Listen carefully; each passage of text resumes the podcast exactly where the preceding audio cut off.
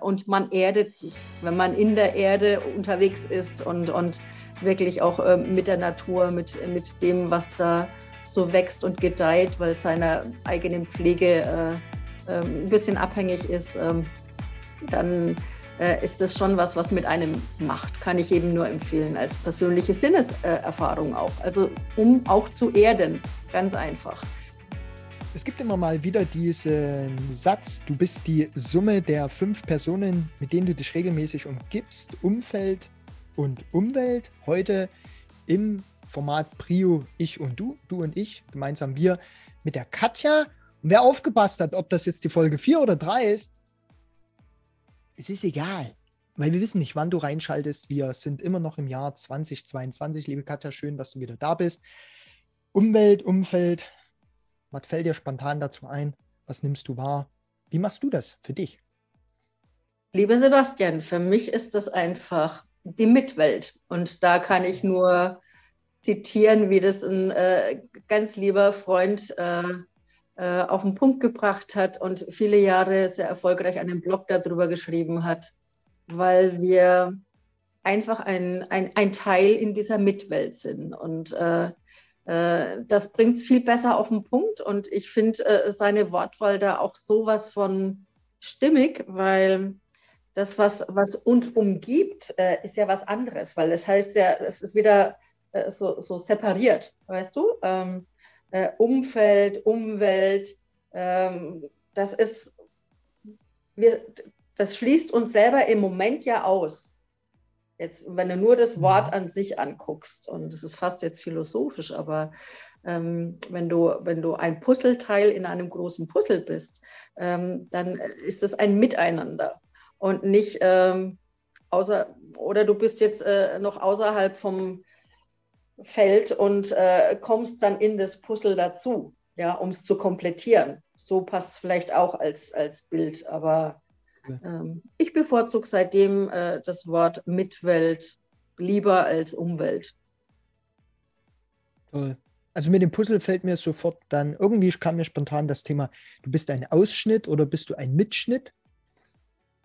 Okay weiß ich nicht, ob das, das, kam mir gerade schon spontan und äh, im Endeffekt ist das ja unser Format jetzt hier und da können wir ja schnattern, wie wir das wollen. Also es geht auch darum, äh, dieses Format äh, hebt null Anspruch auf Vollständigkeit. Äh, viel wichtiger ist es, dass du da draußen für dich einfach guckst, was kann ich für mich heute bewirken, um eine Person an die Hand zu nehmen? Idealerweise zwei, weil wir haben ja zwei von den Dingern hier, sprich Arme und Hände und dann einfach und dann wieder den nächsten an die Hand zu nehmen. Bitte niemals, und das habe ich auch äh, ähm, gefühlt und, und äh, auch wahrgenommen, meine Erfahrungen sind, kippe es nicht über alle aus. Da triffst du niemanden. Das ist wie wenn in der, in der S-Bahn früher, wo ich unterwegs war, wenn es irgendeine Situation gab, dann kannst du sagen, hey, bitte helft mir. Ja, wer sind helft, ja, sondern du musst eine Person oder darfst eine Person gezielt ansprechen. Du da in der roten Jacke mit der wunderbaren Frisur, mit der tollen Brille auf der Nase. Ja, genau, du da, die du gerade wegschaust. Vielleicht kennst du das früher noch aus der Schule. Der wurde drangenommen, der immer als erstes sich weggedreht hat, ne? Also möglicherweise also eine Mitwelt, die Mitwelt. Ähm, wie kann ich die idealerweise gestalten für mich, Katja? Ja, im, wenn ich in erster Linie im Einklang mit, äh, äh, mit mir, meinem persönlichen Umfeld, dieser Peer Group, die du angesprochen hast, den fünf wichtigsten Menschen in meinem Umfeld und der Natur. Und äh, also Flora und Fauna. Wenn, wenn das alles im, im Einklang ist, äh, ähm, dann, dann wäre das Miteinander ähm, natürlich ein, ähm, we wesentlich entspannter. Es wird wesentlich weniger Stress geben, aber das ist jetzt wirklich idealisiert. Äh, nur man muss ja auch ähm, ideelle Ziele ähm, benennen dürfen und dann äh, kann man sich ja das wie so seinen eigenen Nordstern danach ausrichten. Ähm, das ist ja nicht das Schlechteste, äh, zumindest für mich empfehlenswert. Und ähm, ja, ansonsten einfach mal zu gucken, wer hat denn wirklich welche Wahrnehmung, gerade mit Umwelt oder geh doch mal den nächsten Schritt, Umweltverschmutzung. Ähm, bin ich äh, Teil dieser Umweltverschmutzung? Sicherlich ja, weil ich konsumiere. Und dann geht es einfach darum, äh, was und wie ich konsumiere, wie gehe ich dann mit den Hinterlassenschaften äh, um. Ganz banale Beispiele aus dem Alltag. Ähm, und ähm, da kann, egal welche Altersklasse, natürlich einen großen Teil dazu beitragen, ähm, weil das dann eben auch wieder für alle relevant ist. Es ist gerade das Thema, wenn du sagst, ne, Plastik, Mikroplastik, alles, was mit einhergeht. Ja, mittlerweile gibt es auch äh, bioabbaubare Geschichten. Wir sind selber da gerade mit einer Firma am am Tun und Machen, ähm, wo wir da unsere Hygieneprodukte äh, seit äh, gut zwei Jahren wunderbar platzieren konnten, also die lange halten, die wenig Aufwand brauchen. Auch das eine Ressourceneinsparung in einer Firma, einem großen Konzern von über 60 Prozent, allein an Materialgeschichten, also Verbrauch. Trotzdem noch einen, einen Step draufzusetzen, dass das dann wirklich aus natürlichen Produkten entsteht. Und aktuell das Beispiel ist, ist irgendwie braucht es gefühlt dann immer ein Gesetz, um die Plastikstrohhalme abzusetzen. Also ja, alles schön und gut. Jetzt kommen Papierstrohhalme. So, und gestern oder vorgestern mein Sohn, der hatte dann so ein Ding und zutscht an dem Teil dran rum und, und dann weicht es die so auf, dann fällt auseinander, mhm. es kleckert alles daneben. Wo ich dann sage, muss es denn tatsächlich immer eine Alternative gehen oder hat einfach der Strohhalm, wenn man es an dem Beispiel festmacht, einfach aktuell im Großen und Ganzen Ziel Klimaschutz, Umweltschutz aktuell keine Daseinsberechtigung mehr. Punkt. Frage. Ja, äh, Frage. Äh, du, ich meine, das ist ja eine der Designdisziplinen, die da angesprochen wird, also Produktdesigner haben einen mhm. Auftrag. Äh, alles andere sind dann die Faktoren, äh, äh, inwieweit soll es nachhaltig sein, inwieweit soll es sinn, sinnvoll sein oder sinnhaft sein, was da neu geschöpft wird, was neu gestaltet wird. Und das ist prinzipiell, da muss ich halt wirklich auch äh, aus, aus eigenem beruflichen Hintergrund alle Disziplinen, äh, der, äh, alle Designdisziplinen mal genauer beleuchten. Und ähm, ähm, es wird ja auch das Wort Nachhaltigkeit so schön besprochen, aber wenn ich aus der Praxis einfach erzähle, vor, vor einigen Jahren war ich in der Umweltstation in Würzburg und da wurde mir dann allen Ernstes dieses Riesenproblem der Kompostieranlagen genannt, dass die meisten Haushalte die Hemdchentüten aus dem Handel, also wo man das Obst und die Gemüsesachen einpackt, die ganz, die, die transparenten mhm. Plastiktütchen nennt man Hemdchentüten. Ah, okay. Und ähm, die findet man in einer ähm, sehr hohen Menge in den Kompostieranlagen, weil der Bioabfall gerne auch in dieser Hemdchentüte entsorgt wird. Und äh, ich meine, jeder, der ein bisschen eins und eins zusammenzählt, und da gab es eben auf dem Markt noch nicht diese kompostierbaren äh, äh, Tüten, die auch schon die Plastiktüten.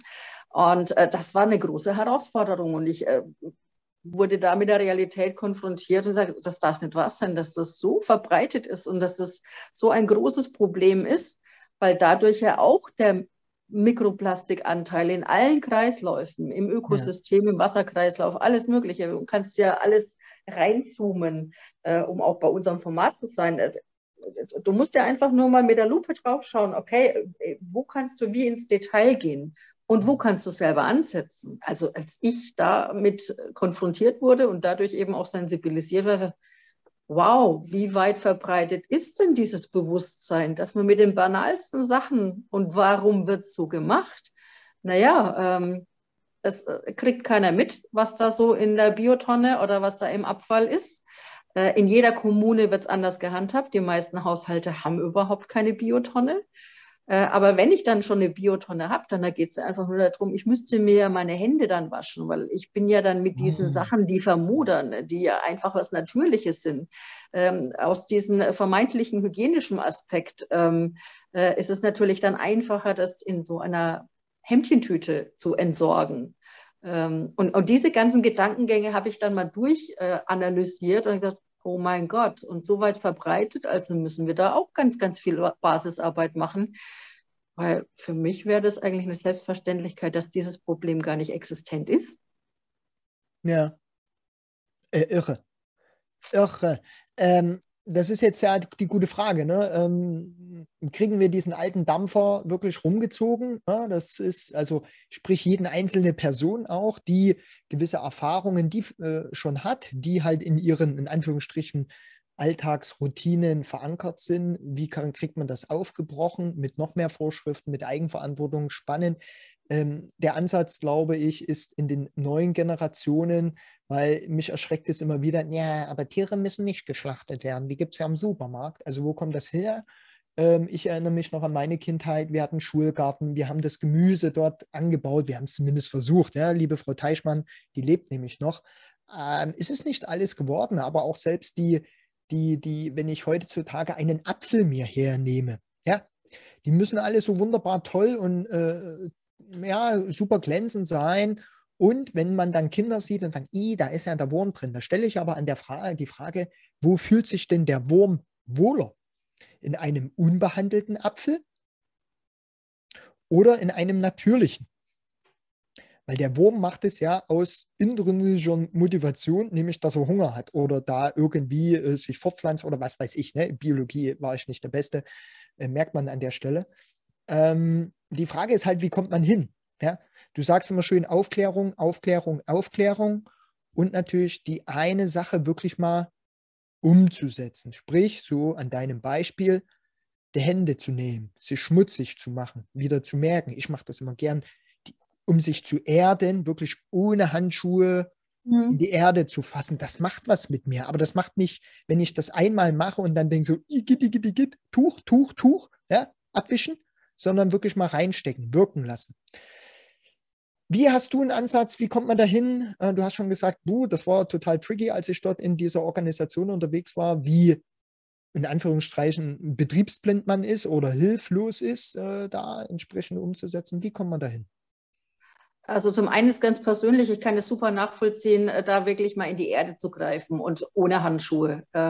Ob das jetzt in der Gartenarbeit ist, jetzt zum Frühlingsanfang oder ich habe viele Jahre über meinem Atelier habe ich einen Dachgarten. Da war das hervorragend, wenn die ganze Stadt noch geschlafen hat oder ich am Sonntagmorgen mich dann um mein äh, Kräuterbeet und so weiter gekümmert habe und äh, konnte. Das war fast meditativ äh, und man erdet sich, wenn man in der Erde unterwegs ist und und wirklich auch äh, mit der Natur, mit mit dem, was da so wächst und gedeiht, weil seiner eigenen Pflege äh, äh, ein bisschen abhängig ist. Ähm, dann äh, ist das schon was, was mit einem macht. Kann ich eben nur empfehlen, als persönliche Sinneserfahrung auch. Also um auch zu erden, ganz einfach.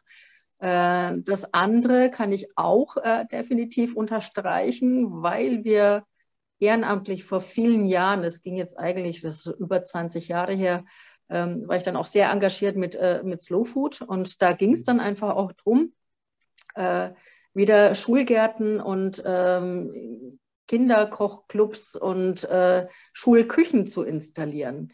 Und was da dann äh, ans Tageslicht kam, äh, was natürlich dieser hektischen äh, Konsumgesellschaft geschuldet ist, dass das in den wenigsten Haushalten gekocht wurde, dass dann durch, diese, durch dieses Rangehen ähm, mit den Kindern im Schulgarten, die zu begeistern sind, diese eigenen Sachen anzubauen, aber dann eben auch die Sachen zu verarbeiten, weil einfach die Kenntnis, die Pommes wächst nicht am Baum.